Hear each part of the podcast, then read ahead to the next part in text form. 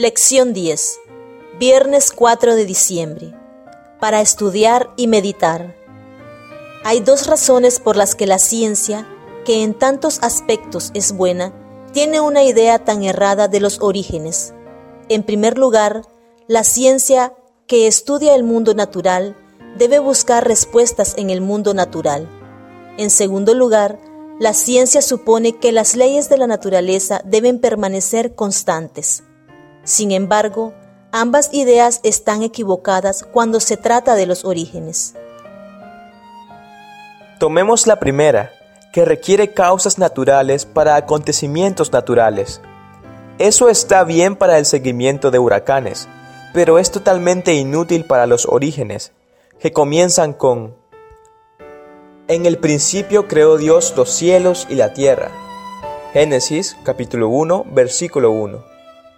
¿Qué puede enseñarnos la ciencia que niega lo sobrenatural en los orígenes sobre los orígenes que fueron totalmente sobrenaturales? ¿Y la constancia de la naturaleza? Esto parece tener sentido, excepto que Romanos capítulo 5, versículo 12, por tanto, como el pecado entró en el mundo por un hombre, y por el pecado la muerte, así la muerte pasó a todos los hombres, por cuanto todos pecaron. Supone un entorno natural discontinuo y cualitativamente diferente de cualquier cosa que la ciencia ahora aborde. Un mundo en el que la muerte no existía es radicalmente diferente de cualquier cosa que podamos estudiar hoy. Y asumir que eran muy similares, cuando no es así, también conducirá al error. Por lo tanto, la ciencia se equivoca con los orígenes porque niega dos aspectos cruciales de la creación, la fuerza sobrenatural detrás de ella y la discontinuidad física radical entre la creación original y lo que tenemos ante nosotros ahora. Preguntas para dialogar. En clase, conversen sobre el tema de la belleza. ¿Qué es la belleza? ¿Cómo la definimos?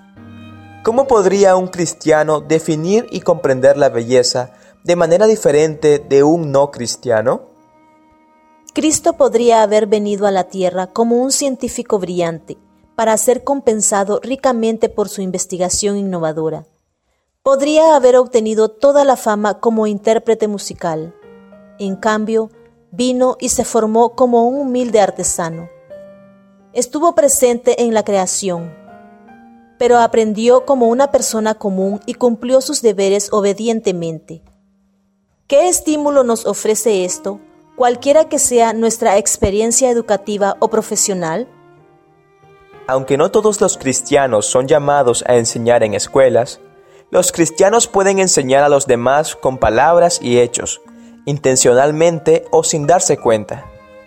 Por esta razón, ¿qué hábitos debe cultivar el cristiano como alumno de Cristo y como maestro del mundo?